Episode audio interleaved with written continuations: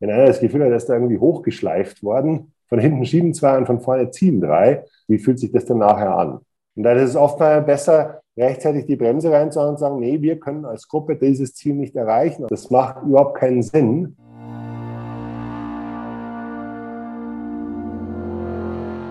Klar, du kannst jetzt heute unten bleiben und wir drei gehen oder so. Oder du sagst dann von Haus aus, nee, wir wollen miteinander das Bergerlebnis hier haben und wir gehen jetzt an ein Ziel, das wir als Gruppe auch erreichen können. So, es gibt ja jederzeit irgendwo einen anderen Hügel auch, der da rumsteht. Hallo zusammen und herzlich willkommen bei den Bergfreunden. Das ist der Podcast für dein Leben mit den Bergen.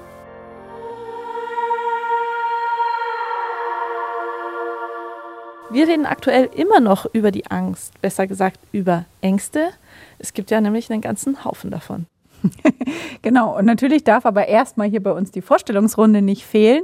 Gerade hat die Anna gesprochen. Hi, hi. Ich bin die Kadi und die Toni ist auch da. Hallo. Und wir haben zum Thema Angst schon die Story gehört, nämlich wie Gunvor ihre Höhenangst bekämpft. Und letzte Woche haben wir im Talk über unsere Ängste gesprochen. Der hieß Lawinendunkelheit, Axtmord, wovor wir uns am Berg fürchten. Wenn ihr es noch nicht gehört habt, dann könnt ihr es nachhören. Ja, es war letzte Woche speziell ziemlich lustig. Auf jeden Fall, da sind wir irgendwie aus dem Scherzen über den Schlepplift gar nicht mehr so richtig herausgekommen. Aber im Nachgang haben wir dann alle drei gemerkt, ne, wie hilfreich das sein kann, über die Gründe für die Angst zu lachen. Aber man kann natürlich auch noch ein bisschen mehr machen außer über die Angst zu lachen. Das ist natürlich schön, aber es gibt natürlich auch dann noch andere Tipps und Tricks, die man anwenden kann. Und weil das hier jetzt unsere Servicefolge ist und ich das mit diesem Servicecharakter sehr ernst nehme, bin ich extra für euch losgezogen und habe zwei Menschen gefragt, die da den ein oder anderen Trick parat haben. Zum einen Heike von Oettingen, das ist die Sport- und Mentalcoachin, die ihr vielleicht schon aus der Story kennt. Und zum anderen Jan Mersch, der ist Bergführer und Psychologe. Herausgekommen sind sechs Tipps, wie wir mit unseren Ängsten am Berg besser umgehen können. Tipp 1. Vorbereitung ist alles. Die Knie schlackern, das Herz rast, die Kehle wird trocken und du denkst dir nur noch, fuck. Wenn du dieses Gefühlschaos schon mal in den Bergen erlebt hast, dann würde ich die mutige Ferndiagnose aufstellen, du hast richtig Schiss gehabt. Und wenn sich die Panik dann irgendwie löst und du mit Schrecken in den Gliedern weitergehst oder sogar absteigst, hast du dir vielleicht auch schon mal gedacht, wie zum Teufel bin ich da bloß schon wieder reingeraten? Angst und Panik am Berg an sich, also eigentlich, wenn ich das ruhig genug angehe und genug Vorbereitung reinbringe, dann sollte das nicht passieren. Das ist eigentlich mehr ein Präventionsproblem. Jan Mersch ist nicht nur staatlich geprüfter Bergführer, sondern auch Psychologe und weiß, wie du solchen Situationen am besten entgehen kannst. Wenn ich langsam genug rangehe an Situationen oder die Vorbereitung ausreichend gut ist, dann komme ich entweder gar nicht in diese Situation, weil es vorher schon klar ist, dass das zu viel ist, oder ich habe so weit vorbereitet, dass es dann machbar ist, es zu machen. Das heißt, wenn du am Berg nicht in Panik geraten möchtest, ist es immer gut, wenn du dir schon mal im Vorfeld ein paar Gedanken machst. Heike von Oettingen hält Höhenangstseminare für die DAV-Sektion München-Oberland. Ihr Tipp, auf keinen Fall gestresst zu schwierigen Touren aufbrechen. Wenn ich im Beruf Stress habe, ich habe am Freitag ein stressiges, einen stressigen Termin mit meinem Chef, mein Körper ist vorbelastet mit Stresshormonen und am Samstag habe ich eine Tour ausgemacht mit Freunden, wo ich schon weiß, die ist fordernd. Das heißt, mein Stresshormontopf, der ist schon ziemlich gefüllt mit Stresshormonen vom Job. Wenn ich jetzt an die Berge gehe, wo ich ja vermeintlich Spaß haben möchte, aber im Hinterkopf habe, da, da ist eine Stelle dabei, wo ich mich vielleicht nicht so wohl fühle, dann schüttet es weitere Stresshormone aus im Körper. Und dann ist es wie mit dem berühmten Fass. Wenn ich dann an die Stelle hinkomme und ich sehe die und sie ist wirklich fordernd für mich, dann kann das passieren, dass das genau die letzte Stresshormonausschüttung ist, die das Fass zum Überlaufen bringt. Und dann bin ich in der Angst drinnen und dann ist es auch wieder schwierig, sich runter zu regulieren und wieder auf ein normales Level zu kommen. Also ich setze da an, dass man das im Vorfeld schon erkennt und im Vorfeld schon dagegen arbeitet. Das heißt, schon am Freitag, wenn ich vom Job nach Hause komme und weiß, ich hatte heute Stress und ich bin tierisch genervt und ich weiß, ich habe morgen eine Tour vor mir, die eventuell eine fordernde Stelle haben könnte, dass ich dann am Freitagnachmittag zu Hause schon anfange, mich ein bisschen runter zu regulieren, zu entspannen, die Stresshormonsituation ein bisschen zu neutralisieren, dass ich dann frisch ausgeruht am nächsten Tag in die Tour starten kann. Also das ist so die Idee. Also, starte nicht einfach planlos los, sondern mach dir aktiv Gedanken, ob du in der richtigen Verfassung bist. Also nicht vor Ort reagieren, sondern im Vorfeld agieren. Tipp 2. Den eigenen Körper kennen. Hunger, Durst, Müdigkeit, das alles sind Dinge, die sich auf deine physische und damit auch auf deine psychische Fitness auswirken können. Das Gute daran, du kannst darauf auch während deiner Tour Einfluss nehmen. Vor allem, wenn der Körper dir schon erste Warnsignale schickt, erklärt Heike. Wenn ihr also öfters mal stolpert, zum Beispiel, wenn ihr am Berg geht, gibt es zwei Möglichkeiten. Entweder ihr fühlt euch schon immer richtig wohl oder ihr seid müde. Und beides, da solltet ihr was dagegen tun. Wenn äh, ihr müde seid, dann einfach eine Viertelstunde Pause machen, ein bisschen was essen, ein bisschen was trinken. Und dann reguliert sich das wieder und dann könnt ihr wieder sicher weitergehen. Aber in deinem Körper passieren auch Dinge, die dich ängstlicher machen können und die du nicht direkt beeinflussen kannst. Zum Beispiel, wenn du älter wirst. Es hat alles mit Hormonen zu tun. Und ich kenne Fälle von Jugendlichen, die nie eine Angst hatten. Und dann gehen sie durch die Pubertät durch und sind fast erwachsen und bekommen auf einmal eine tierische Höhenangst. Das ist hormonell bedingt. Auch hormonell bedingt, was ganz oft äh, der Fall ist, dass Leute gar keine Höhenangst haben, bis sie 35, 40 werden. Und ich spreche jetzt nicht nur von Frauen, sondern auch von Männern. Ja, weil auch der Hormonhaushalt von Männern verändert sich, sowohl in der Jugend als auch dann im Alter. Ja, und das startet von 38 bis 55 so zwischendrin. Und dann kann es passieren, man hatte vorher gar keine Angst und auf einmal fängt man an, sich unwohl zu fühlen, wenn man in die Berge geht. Also es kann diverse Auslöser haben, aber Hormone gehören dazu. Dann gehört dazu, wenn man älter wird, dass im unbewussten Denken das Gehirn realisiert, okay, mein Mensch, der wird älter, der kann nicht mehr so schnell reagieren, der hat nicht mehr so viel Ausdauer, nicht mehr so viel Kraft. Und dann feuert das unbewusste Denken schon mal diese Stresshormonausschüttung an. Das kriegen wir bewusst noch gar nicht mit. Ja, wir bekommen es erst bewusst mit, wenn die Angst da ist. Also wenn die Stresshormonausschüttung so stark ist, dass wir sagen, so und jetzt ist aber Schluss. Deshalb passiert es schon mal, dass wir Touren mit Anfang 20 total locker durchziehen und uns mit 40 auf derselben Tour total in die Hose machen. Das bedeutet jetzt natürlich nicht, dass es mit dem Berggehen schon nach der Pubertät oder spätestens mit Ende 30 vorbei sein muss. Allerdings kannst du dir mit dieser Info vielleicht die ein oder andere aufkommende Angst besser erklären und vielleicht auch leichter mit dir umgehen. Tipp 3. Wissen statt Hoffen. Viel hilft viel. Wenn es um Wissen am Berg geht, ist das in der Regel auch keine Floskel. Ich hätte zum Beispiel schon mal nicht kurz vor dem Gipfel umdrehen müssen, wenn ich ein bisschen mehr Ahnung von Wetter und Gewitterwolken gehabt hätte. Auch ein bisschen Wissen über Orientierung, Witterung, Schneefelder und so weiter kann dir dabei helfen, Angstsituationen in den Bergen besser zu handeln und sie durch eine gute Tourenplanung zu vermeiden.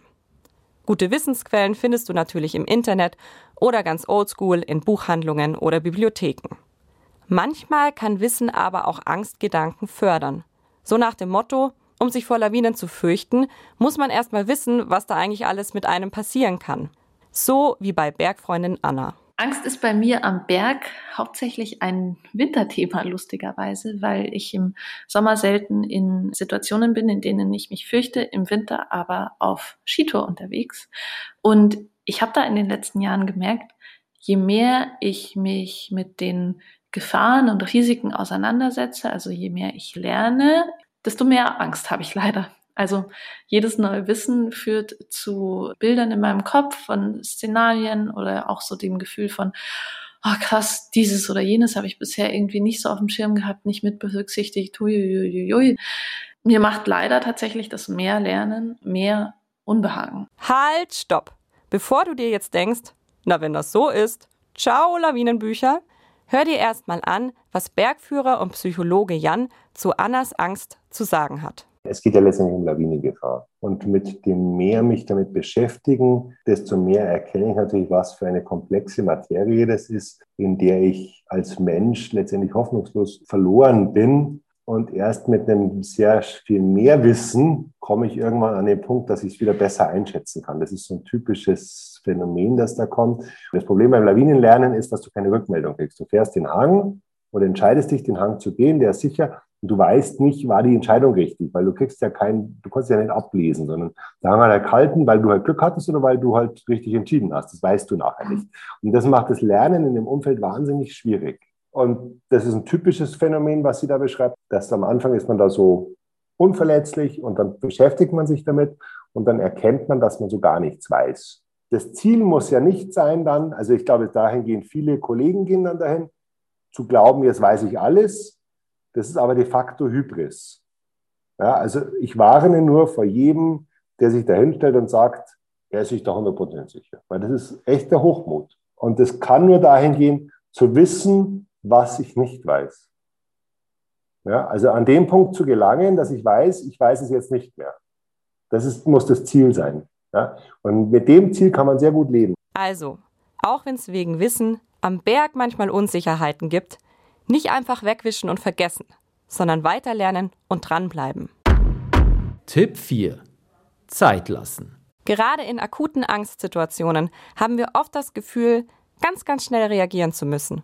So ein bisschen nach dem Pflaster-Abreißprinzip, Augen zu und durch, denn dann ist es schnell vorbei. Doch bei Knieschwammerl und Co. ist das der falsche Ansatz. Vor allem, wenn man schon mittendrin in der Blockade steckt. Wenn es nicht eine akute Notsituation ist, in der man auf Fremdhilfe angewiesen ist, hilft eigentlich nur eins. Also dem einfach Zeit und Ruhe und Raum geben, im Sinne von, dass es praktisch auf selbstwirksames Eigenhandeln geht.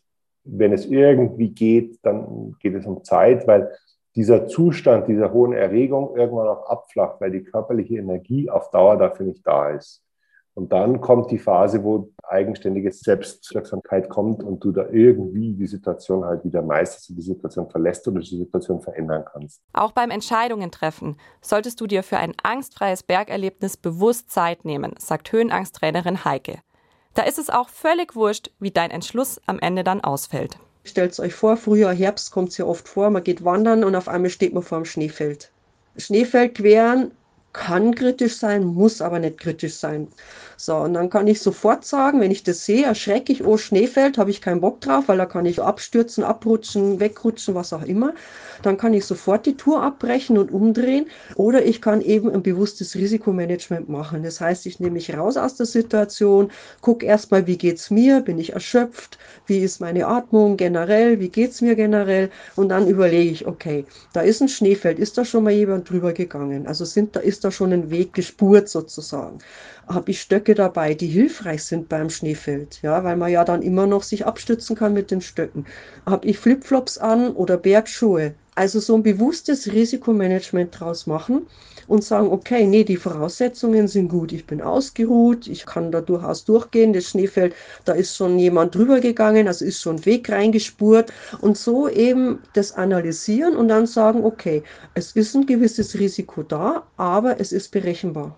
Wenn man für sich selber sagt, nee, trotz allem ist mir das zu riskant, dann drehe ich um, breche die Tour ab, aber dann tarocke ich auch nicht mehr nach. Wenn ich dann unten am, am, im Tal bin und sage, ja, hätte ich vielleicht doch gehen können, weil unten am Tal hat man dann wieder ein bisschen mehr Muse und die Stresshormonausschüttung ist geringer. Aber so, nein, wenn man die Entscheidung wirklich so bewusst getroffen hat, dann ist das völlig in Ordnung, war in dem Moment auch richtig. Und den Mut zu haben, im richtigen Moment umzudrehen, fühlt sich danach meistens besser an, als die Tour durchzuziehen. Das zeigt auch, dass du verantwortungsvoll und bewusst mit dir selbst am Berg umgehst.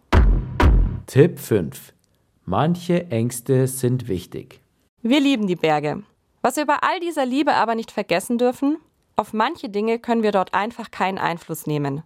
Denn die Natur ist und bleibt teilweise unberechenbar und die Bedingungen können sich von jetzt auf gleich ändern.